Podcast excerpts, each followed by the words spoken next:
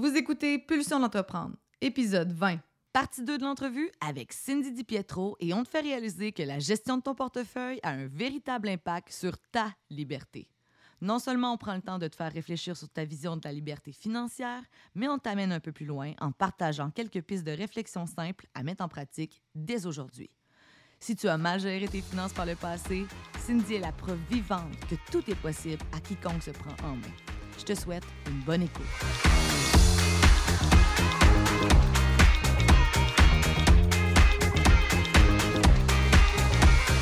Pulsion d'entreprendre, c'est un rendez-vous où la perfection n'existe pas. C'est une occasion pour toi de découvrir des outils et des trucs livrés généreusement par des entrepreneurs de cœur et des humains fonceurs qui se sont remis plusieurs fois en question.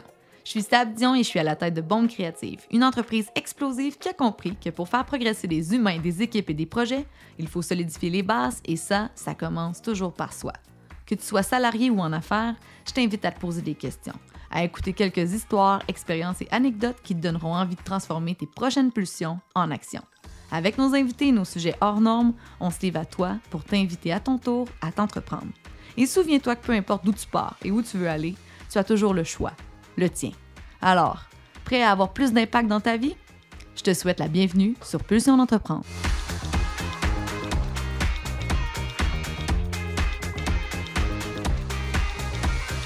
Alors, dans la première partie de notre entrevue avec Cindy DiPietro, on a parlé de cash et tu nous as livré de maudits bons trucs. D'ailleurs, si toi qui nous écoutes, tu n'as pas encore écouté cet épisode-là, vas-y maintenant, là, euh, avec ton portefeuille à côté, tu vas voir, puis prends des notes. Pour ceux qui te découvrent aujourd'hui avec nous, peux-tu nous résumer le chemin personnel de ta vie personnelle qui t'a permis de devenir la femme qu'on a la chance d'interviewer aujourd'hui? Bien, rapidement, tu es une femme à part entière. Donc, tout d'abord, c'est ça. Moi, c'est Cindy Pietro, point. Ensuite de ça, je greffe à moi le volet entrepreneur que j'ai depuis maintenant les cinq dernières années. Je suis une ancienne avocate de formation, une faillie en 2016 pour 65 000 euh, et euh, personnellement, je n'aurais jamais pensé me rendre jusque-là parce que, comme je vous disais dans le précédent, sans rentrer dans le détail, je suis quelqu'un qui vient d'un quartier assez rough. Euh, j'ai foxé l'école à qui en veut, en veut je trichais au cégep en prenant l'examen de ma voisine. bref, mais j'ai réussi à build up quelque chose, à travailler sur moi beaucoup qui m'a amené à être capable justement d'accompagner des gens dans leur transformation financière en ayant passé moi-même par cette transformation-là. Il a fallu que j'aille m'éduquer sur ce volet-là qui était un peu nébuleux, disons-le, euh, qu'on n'apprend pas nulle part sur les bancs d'école. Fait que je me suis dit, ben c'est le volet que je vais avoir à utiliser pour le restant de mes jours. Je ne le connais pas, je ne le comprends pas, il me fait chier. Que je vais le regarder en pleine face, puis je vais aller prendre une formation qui va m'aider à être de transformer mes finances. Ça a fonctionné avec moi. J'ai vu qu'il y avait beaucoup de gens qui étaient euh, en soif et en besoin d'avoir ces informations-là. Fait on the side, je me suis dit, bon, ça sera un petit business on the side. On va accompagner quelques personnes. Et maintenant, ça n'a plus que plus de 300, 350 personnes qui ont passé à travers mes programmes dans les quatre dernières années. Fait je suis vraiment super contente. Les transformations sont super belles. On touche du bois jusqu'à maintenant. Il n'y a pas de euh, mauvais commentaires nécessairement sur mes, euh, mes programmes. Tu sais, souvent, surtout que je parle d'un sujet un peu, disons-le, tabou encore au Québec, mais il n'y a pas de t'es une arnaqueur, j'ai pas eu ça. C'est wow, puis regarde maintenant, un an plus tard, c'est me dit où est-ce que je suis rendue, puis tout mon mindset, hey, au lit avec mon conjoint, c'est rendu bon parce que le stress financier a descendu. Donc, je suis super fière de, euh, du parcours, puis je suis super fière aussi des gens qui se donnent cette chance-là euh, d'augmenter de, leur niveau de conscience financier, ça enlève un mot de stress sur nos épaules. Hey, c'est bon. en plus, tu as réussi à faire un pont avec le sexe et l'argent. C'est vraiment hot. Non, mais c'est vrai que lorsque euh, notre portefeuille va bien, on se sent plus léger de manière générale dans toutes les sphères de notre vie. Assurément. Écoute, euh, l'argent, les problèmes d'argent, les solutions liées aux finances, tu connais. Je vais te poser une question sur laquelle je suis à peu près certaine que tu es déjà vendu un peu. Mais est-ce que tu penses que nos écoles devraient inclure des cours ah. d'éducation financière pour permettre justement aux jeunes adultes d'avoir une meilleure relation? Parce que tu l'as dit, hein, c'est une question de relation avec l'argent. Ben oui, absolument. C'est une question de, relation. Un, si on prend, on prend l'école, au primaire, toute le primaire, on n'entend pas parler d'argent, à part des fois des jardins qui te demandent de faire une petite enveloppe. Fait que là, tu es vendu à des jardins à partir que tu es jeune. Fait que tu payes des frais de, banque à finir euh, dans, à l'âge adulte, puis tu ne te poses pas de questions parce que, écoute, je suis avec des jardins depuis que je suis au primaire. Fait que c'est à peu près la seule chose qu'ils voient, à part nos parents qui comptent les billes, puis qui n'arrivent pas, puis qui sont comme, on sait bien d'autres, on a avec une cuillère d'argent dans la bouche, puis bref, tout ce qu'on voit, ce qu'on ressent. Fait que c'est ça qu'on s'approprie tout au long. Après ça, on rentre au secondaire. Secondaire, on commence à avoir notre premier job, puis là, on veut se gâter. On veut se gâter parce que nos parents se gâtent, ou bien ils ont tellement de misère financièrement que nous, on fait de l'argent, on va les gâter. On a envie aussi de suivre nos amis qui, eux, font le party, vont au restaurant, s'achètent une bière par là, s'achètent des beaux vêtements de marque. Bref, fait qu'on suit, mais on n'entend toujours pas parler d'argent pendant euh, le secondaire. Après ça, le secondaire est fini, on s'en va chercher soit un job, soit un AC, soit un DEC, soit une université. Puis là, on devient dans l'âge adulte, puis là, ben, on est enseveli de cartes de crédit, de marge de crédit. Tu devrais faire ça. Va prendre un char, puis prends-les sur 9 ans, c'est pas grave, ça va te revenir moins cher. Puis, bref, voilà. Fait que c'est un peu la routine qu'on a. Fait que là, vous, vous me posez, est-ce qu'on devrait rentrer ça dans les écoles? Dans, les écoles? Ma réponse, c'est bien continuer de même, ça va me faire juste plus de clients. Sinon, mais pour vrai, mais j'aimerais mieux les avoir avant, avant qu'ils soient dans, un, dans, une folie financière que c'est plus difficile à rattraper. Par contre, si dès le jeune âge, on apprenait déjà aux enfants comment avoir un lien positif avec l'argent, comprendre que ce n'est pas négatif, comprendre qu'il y a une valeur à l'argent aussi, puis que tout n'est pas achetable, que, mais on peut se faire plaisir aussi. Fait que d'avoir un genre de, dans le plaisir, il y a des jeux qui se font pour les enfants qu'on peut montrer comment gérer son argent de façon optimale. Après ça, au secondaire, on rentre un petit peu plus, mais il y en a des cours au secondaire parfois. J'ai regardé un peu les cours au secondaire, puis c'est fais-toi un budget. Eh bien, écoute donc, fais-toi un budget. Fait on, on montre comment faire un budget, mais on ne prend absolument en compte rien. On ne prend pas en compte que on va peut-être à un moment donné avoir des dettes. On ne prend pas en compte que comment on gère ça, des dettes? On ne prend pas en compte que la personne a peut-être des valeurs et des objectifs de vie. Fait qu'on regarde strictement ce qui est là, puis on s'y attarde plus. Ça, tout le volet mindset, tout ce qu'on a vécu dans notre enfance, tout ce qu'on a vu, tout ce qu'on, les blocages qu'on a, tu as bien beau faire le plus beau budget du monde, ça ne va pas rester. Fait que là, ça, c'est le secondaire. Et j'ai été prendre, parce que j'étais curieuse, j'ai quand même une formation sur les finances qui a un coût rattaché à ça. Et McGill University offre un cours gratuit en finance. Et là, je me suis dit, moi, aller le prendre. S'il est gratuit, moi, je suis payante. Attends une minute. Attends une minute. Et je suis allée prendre. Et c'est vraiment, là, c'est du n'importe quoi. C'est du n'importe quoi. Premièrement, il t'explique comment décomposer les intérêts d'une carte de crédit, mais il ne t'explique pas comment ne pas avoir d'intérêt sur la carte de crédit ou comment, tu sais, c'est quoi la façon la plus logique de payer des intérêts ou payer ta carte de crédit par mois. Ça, ce n'est pas enseigné, c'est pas. Mais par exemple, savoir les intérêts composés, on s'en fout le calcul pour toi. On veut savoir comment pas, pas se rendre là parce que ça coûte une fortune. Je fais faire ça, moi, à mes étudiants. Premier, euh, le, premier exercice, c'est sans moi ta première année, tous les intérêts que tu as payés sur tes cartes, tes marges, tes whatever, tes, tes comptes de banque, puis viens tu as déjà remboursé le, le programme a été payé à peu près trois fois, euh, juste avec ça. Fait mais tout ça pour dire que oui, il y a une lacune, puis oui, ça devrait être enseigné, puis non, on ne devrait pas attendre un secondaire, puis oui, ça devrait être le plus tôt possible. C'est ça. fait que voilà, je m'énerve, je m'énerve parce que je me dis, voyons donc, ça n'a pas de sens. on sent que tu es passionné par le sujet, puis c'est juste parfait. Oui, j'adore, j'adore ça. Puis comme je dis, continuez à ne pas l'enseigner. Il n'y en a pas de problème, moi le faire, moi j'aime ça. Mais quand même, je suis sûre j'aurais de la job pareil parce que justement, il y a des choses qui n'auront pas été vues. On est, dans, on, est toujours dans les statistiques, mais ça prend plus que ça. Tu sais, à l'école, là, aujourd'hui, là, c'est important de, connaître tes exposants. Mais on s'entend-tu qu'on apprend nulle part comment gérer notre portefeuille, comment se, gérer soi-même, comment avoir une confiance en soi, comment avoir du leadership? C'est où ça? C'est nowhere to be seen. C'est ça qui, devrait être enseigné. Tu sais, tu, disais tantôt, là, euh, même dans la première partie, puis même tantôt, tu dis la relation à l'argent, c'est une relation, un peu comme aussi ça impacte la vie sexuelle, ça peut impacter la vie en général. Tu sais, justement, c'est une relation. Puis dans une relation, quand ton couple va pas bien, ça va pas bien en général, tu vis beaucoup de stress puis tout ça. Euh, qu'est-ce que tu vois comme différence, autant chez tes clientes ou même toi, tu es passé par là? Comment t'expliquerais aux gens là, pour qu'ils essayent de se situer où est-ce qu'ils sont, eux, ou dans leur niveau de stress par rapport à l'argent? Euh, c'est quoi les, signes avant-coureurs qui, qui fait comme OK, là, ça commence à pas aller bien ma relation avec mon argent? Bien, les signes avant-coureurs, je dirais qu'il y en a probablement tout au long de notre vie, des signes avant-coureurs, mais on ne les voit pas, ces signes avant-coureurs-là. Ce qui arrive souvent, par contre, dans un couple, par exemple, c'est que c'est souvent une des deux personnes qui va gérer. Donc, admettons, on prend l'exemple d'une femme. La femme va laisser à son conjoint le soin de c'est lui qui gère tout.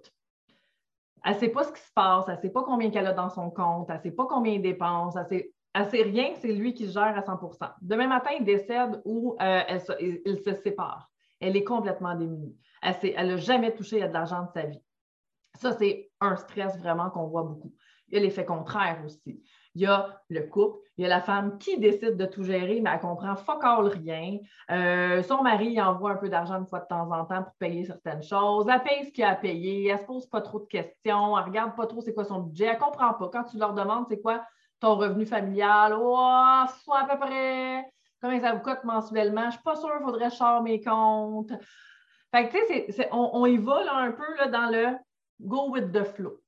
Sauf que le go with the flow, généralement, finit un peu sur une carte de crédit. Oui, mais je, l'appelle je la paye à tous les mois, ma carte de crédit. Oui, mais c'est parce qu'en fin du mois, finalement, tu retournes tout le temps dessus. Parce que si tu arrêtais, tu calculais, là, tu dépasses tout le temps de toute façon. Puis à un moment donné, il y a quelque chose qui va arriver, ou tu vas vouloir une piscine parce que tu ne peux plus, peux plus euh, voyager. Fait que là, tu vas mettre la piscine sur la marge. Mais là, la carte de crédit, elle ne se payera plus parce que là, tu payes la marge en plus. Puis là, là, whoop, on tourne dans une sphère.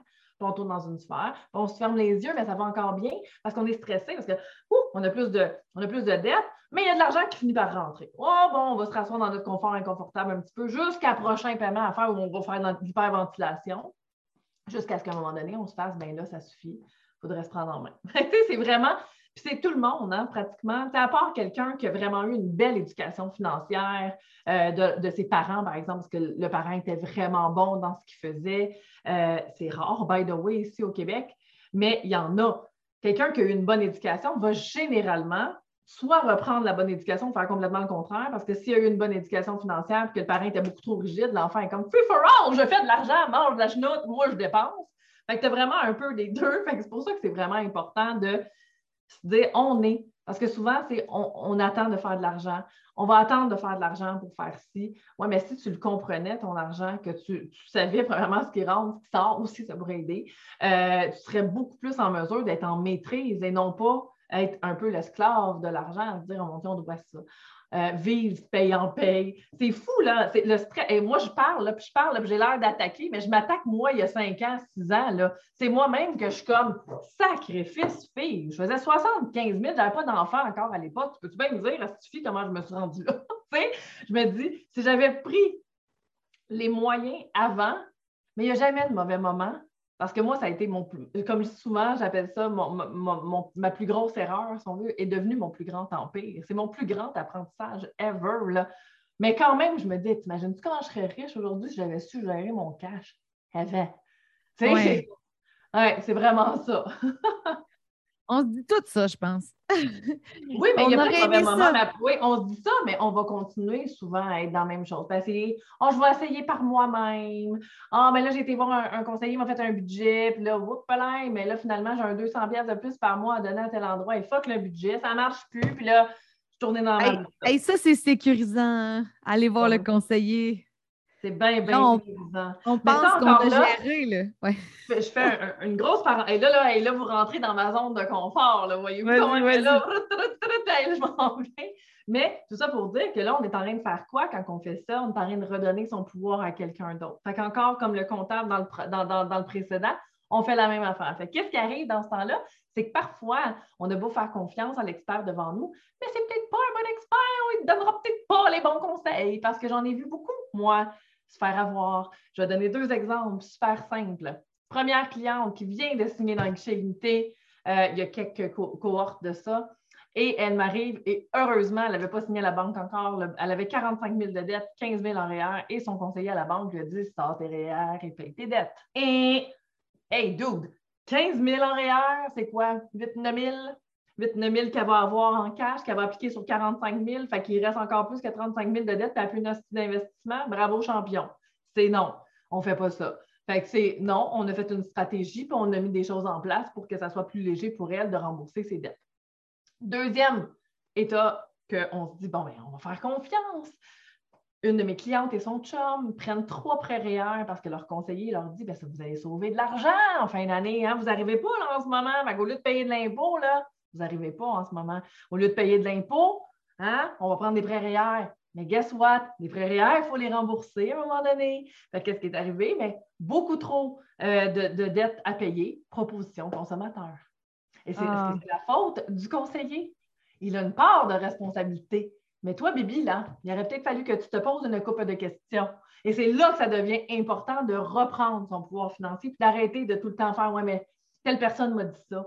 Mais ouais, mais telle personne m'a dit ça. Moi, mais c'est mon conseiller à la banque qui m'a dit ça. Non.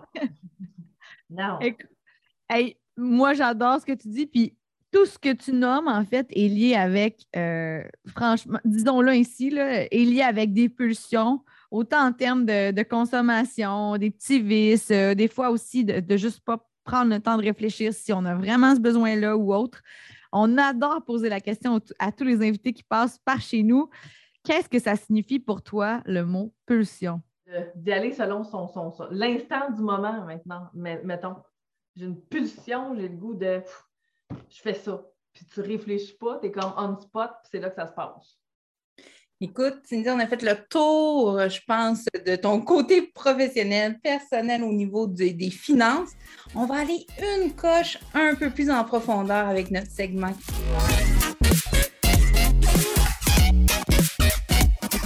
Question pulsion, c'est un segment dédié à la nature humaine dans toute sa splendeur et son imperfection. Si tu penses que notre vie de rêve nous a été offerte sur un plateau d'argent, ouvre bien tes oreilles car tu vas être surpris de découvrir notre passé. Le but du jeu, des questions en rafale sur des pulsions et des sujets hors normes qui nous ont marqués de près comme de loin. Le défi pour l'invité, être fidèle à soi-même et répondre le plus authentiquement possible.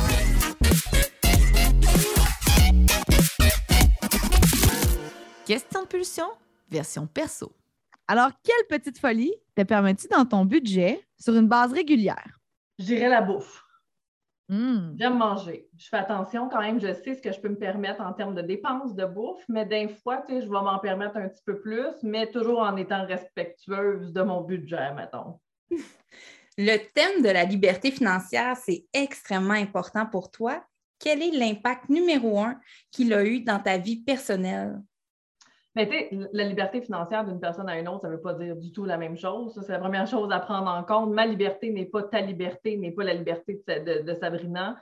Moi, ma liberté, c'est d'être capable de faire des choix de, vie quand ça me tente d'en faire. Puis, tu sais, autant que c'est quand même simple pour moi, je n'ai pas des goûts de luxe. J'aime le luxe, je n'ai pas nécessairement des goûts de luxe et je me contente beaucoup, pas me contenter. Contenter, c'est comme d'évaluer je suis bien avec pas grand-chose. J'aime avoir, quand j'ai envie d'avoir, de posséder, que je sens que ça, va me faire plaisir, j'ai le goût de pouvoir. Ça, pour moi, c'est la liberté de pouvoir faire des choix sans me dire, je vais-tu arriver, je vais être capable de payer tel compte, je vais-tu? Non, je le fais, je suis très à l'aise. Et ça, pour moi, c'est une liberté financière qui n'a pas de prix. Oui, c'est ça aussi loufoque euh, puisse, puisse cela te le paraître. Ça n'a pas de prix, cette liberté-là. ça n'a pas de prix, même si ça a un prix, ça n'a pas de prix. Oui, c'est ça. Et voilà. Et voilà. Mais tu sais, la liberté financière pour quelqu'un d'autre serait il ben, faut que j'aille un bateau, il faut que je puisse voyager euh, six mois par année. Chaque personne, tant que tu es bien avec toi-même, je pense qu'en soi, la liberté financière, elle est là. Il faut faire attention parce qu'on est beaucoup dans le positivisme, dans ci, dans ça, dans l'argent, c'est pas tant important, on se dévalue beaucoup. Fait que les gens vont, beaucoup dire Moi, ma liberté, c'est d'être bien avec moi-même, je n'ai pas besoin de trop d'argent. Ça, il faut faire attention, ça cache une énorme croyance, un énorme blocage et un ceiling que la personne éventuellement va frapper un mur parce que ça rentrera pas. Il y a un blocage qui a fait qu'elle se dit Moi, j'en ai pas besoin d'argent prends-les pour quelqu'un d'autre. Moi, je suis bien, je suis dans ma zénitude. Non, c'est faux. C'est pas vrai qu'on veut être bien dans la vie. On veut être capable de faire des choix. Je suis bien, moi, Cindy. OK? Qu'est-ce qui te dérange? J'aimerais ça voyager trois fois par année. Bon, mais t'es pas si bien que ça. Il te manque autre chose encore.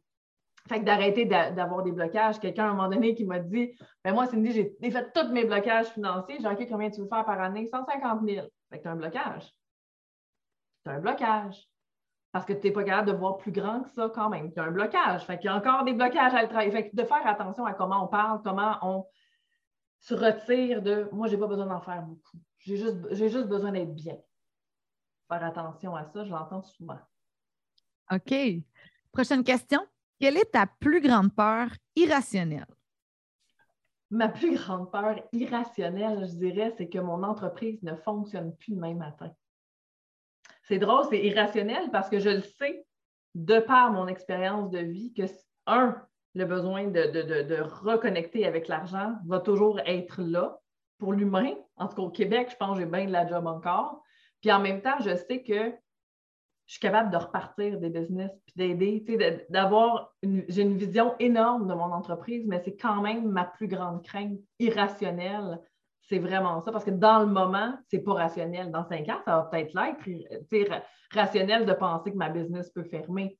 Il y a peut-être plein d'autres coachs qui vont popper, ils vont peut-être en parler dans les écoles tellement en profondeur que j'aurais plus ma place, mais pour l'instant, c'est irrationnel. Hmm. Si tu avais de l'argent à l'infini et que tu gouvernais un pays, que ferais-tu en premier pour aider les humains qui constituent ton peuple? Qu'est-ce que je ferais en premier? Bien, un, je pense que je ferais des écoles, mais avec les nouvelles valeurs de ce monde.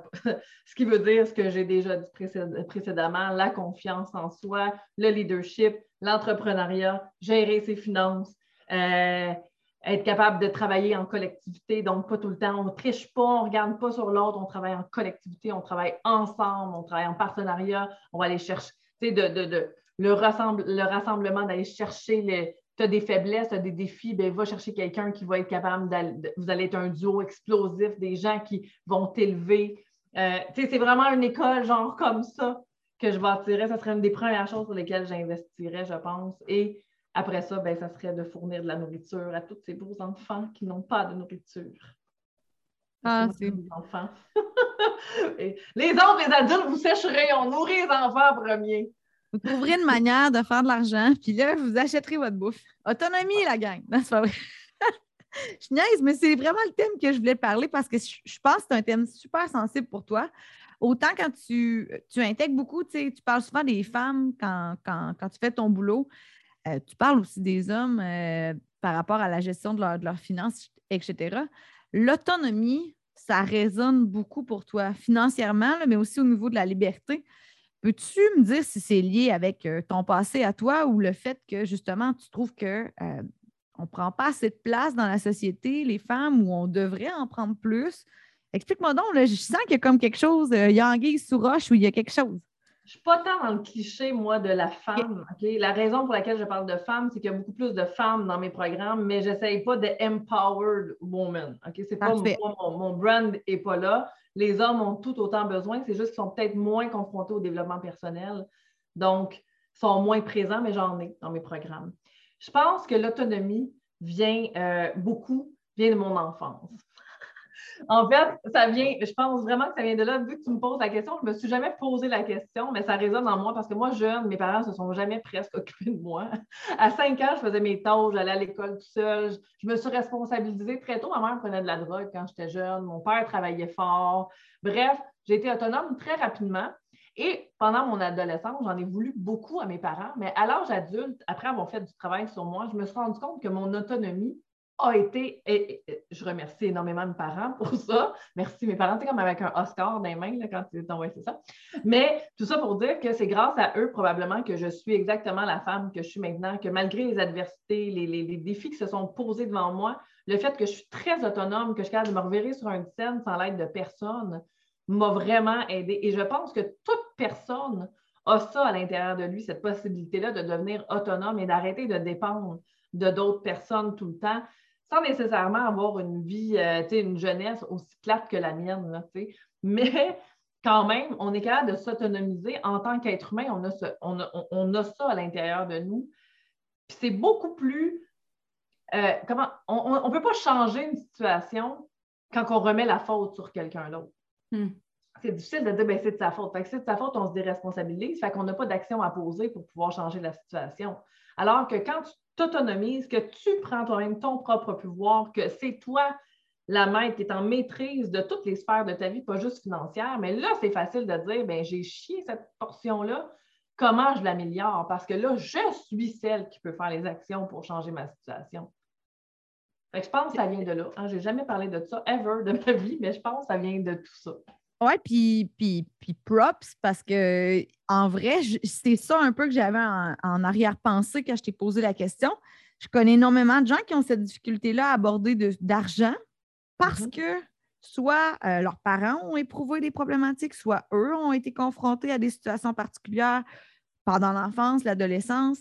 Non seulement ça ne leur a pas été enseigné, mais ça a été aussi euh, des sujets très, très, très tabous dans leur environnement proximal. Puis ça me fait vraiment réaliser que, tu sais, tantôt on a parlé d'école, puis on a parlé même de ta grande vision si tu gouvernes un pays par rapport à l'importance justement d'éduquer.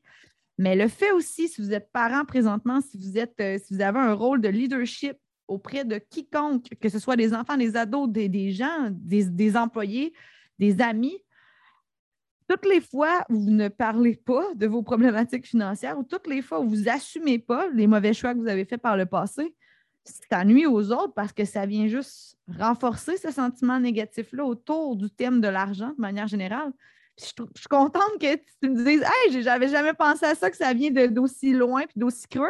Mais moi, j'ai beaucoup d'amis, j'ai des parents qui ont fait, euh, pas moi, pas mes parents, mais des, amis qui ont des parents qui ont eu des faillites. D'autres, l'argent leur Oui, mais moi, c'était plus par rapport à mon autonomie. Je ne pensais pas que ça venait loin comme ça. Pas nécessairement mon problème d'argent. C'était plus mon autonomie, mais effectivement, tout est comme relié à l'enfance beaucoup. Hein? Mm. Puis c'est ça, on se déresponsabilise, c'est la faute de nos, de nos parents, ils nous ont pas montré comment faire, mais ils ne savent pas plus que nous autres. Fait que c'est à nous autres à prendre ce pouvoir-là et d'avoir cet impact-là. Et combien de personnes qui vont rentrer dans mon programme en me disant ben là, j'ai investi, mais il ne faudrait pas que mon chum le sache combien j'ai mis. Euh, on ne jamais d'argent. vous avez le même portefeuille. Vous avez le même portefeuille, vous ne parlez pas d'argent. Quand, dans un couple, vous allez pouvoir me donner tous les deux votre réponse. Quand dans un couple, ça ne va pas, c'est quoi la solution? Hein, aucune idée. Ça a-tu un lien avec l'argent? Ben non, c'est la communication. Ah, pour exprimer, pour exprimer qu'est-ce qui ne va pas, parce que sinon, on, accumule, on accumule, on accumule, on accumule. Mais c'est la même chose avec l'argent. Si on n'en parle pas, on a du stress, on voit l'autre d'une mauvaise façon, tu dépenses plus, tu fais des dépenses niaiseuses, euh, on suppose qu'on en est trop, on n'en parle pas trop, on s'assoit, on s'assoit à table, nos enfants nous posent des questions, on ne parle pas de ça à table. C'est quoi ton revenu? Je ne peux pas en parler. Qu'est-ce que c'est ça? c'est supposé être un, sujet là, out loud, puis c'est ce que j'encourage beaucoup mes étudiants à faire, c'est à table, parler d'argent. C'est vrai, puis je pense que ça vient vraiment avec euh, le côté euh, transparent qu'on a envie d'être dans notre relation aussi. Moi, j'en parle souvent d'argent avec mon chum, puis euh, pour lui, ce n'était pas nécessairement euh, un thème facile. Puis pourtant, il y a eu des parents entrepreneurs, il y a eu euh, des super beaux modèles dans son entourage. Mais lui, de commencer à parler de ah, des petites affaires qu'il a mis sur sa carte de crédit et autres, c'était tellement gênant. Puis maintenant, on en parle aujourd'hui, puis c'est pour moi, c'est comme parfait tu assumes tes dépenses, tu assumes tes choses, mais au moins, moi, je sens qu'il est 100% transparent et je n'ai pas l'impression, cette fausse impression-là, qu'il me cacherait des choses ou autres. Puis, pour certaines personnes, ça, c'est important de savoir si l'autre personne va bien, va bien dans sa vie, va bien aussi financièrement. Est-ce qu'il y a des stress, il y a des situations particulières? Puis, quand on est un couple en relation, on veut que l'autre personne se sente bien à 100% Puis effectivement, quand les finances sont pas au rendez-vous, euh, ça crée vraiment ça crée des frictions, puis on ne sait pas pourquoi. Pourquoi elle est fâchée? Qu'est-ce qui se passe? Mais elle a une blessure, elle a quelque chose qui ne fonctionne pas, mais elle n'en parle pas parce que c'est honteux, parce que euh, c'est gênant, puis mais ça crée d'autres problèmes, ça crée d'autres problèmes. vraiment, c'est de crever la là. mais il y a une façon de le faire aussi. J'aime ça que vous l'apportiez dans, l'optique de la relation parce qu'effectivement, euh, oui, on disait que c'est une relation, toi et ton argent, mais quand implique d'autres dépenses ou est-ce qu'il y a d'autres gens qui sont impliqués, effectivement, moi, entre autres, une des questions, un sujet que j'aborde tôt en date, c'est ça ta vision de l'argent quand on est un couple et qu'on a des choses à payer, c'est quoi? Est-ce que c'est 50-50? Est-ce que euh, c'est selon le salaire, au pourcentage du salaire de l'autre? Est-ce que c'est un compte conjoint ou est-ce qu'on garde ça secret chacun? Pour moi, c'est important aussi, c'est ça, il faut avoir une vision puis une relation à l'argent qui, qui, correspond ensemble parce que c'est vrai que ça va amener mille frictions très rapidement dans la relation. Et si je peux donner un tips par rapport à ça, je vais faire du pouce. Avoir un compte conjoint seulement, c'est non.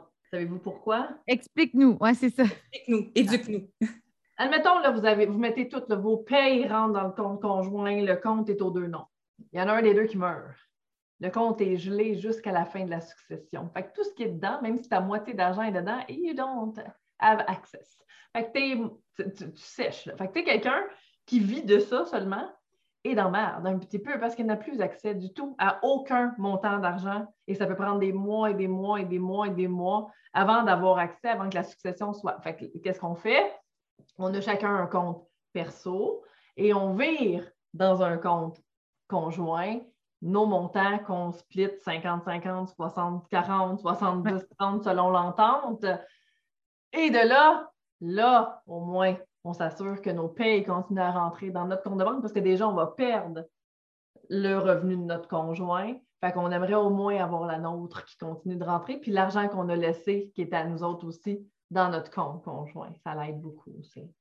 Bon, super. Fait que pour ceux qui ne font pas ça à la maison, c'est le temps. Là. Puis c'est pas long d'ouvrir un compte, vous pouvez le faire vous-même ou vous appelez quelqu'un à votre banque, à votre caisse, va vous, euh, vous arranger ça directement. Écoute, un super tips. Puis, euh, naturellement, je pense que ça serait le fun que tu nous proposes peut-être euh, des podcasts, des livres ou d'autres, euh, peut-être, outils de développement qui pourraient servir à notre communauté par rapport à leurs finances personnelles. As-tu quelque chose en tête? Oui, mais avec un bémol. Ça, mettons, un, un, livre, c'est bien beau, mais ça ne veut pas dire que ça s'applique à 100% à toi. Ça ne veut pas dire qu'il euh, n'y a pas des bémols par rapport à tout ce que tu vas lire. Ça ne veut pas dire que le livre que tu lis, tu dois prendre en entièreté ce qui est dit dedans. Il y a des choses qui vont t'appartenir et des choses qui ne t'appartiendront pas. Hein, parce que là, c'est de la généralité. Donc, ça s'adresse en, en, long et en large et ça ne s'adresse peut-être pas à toi.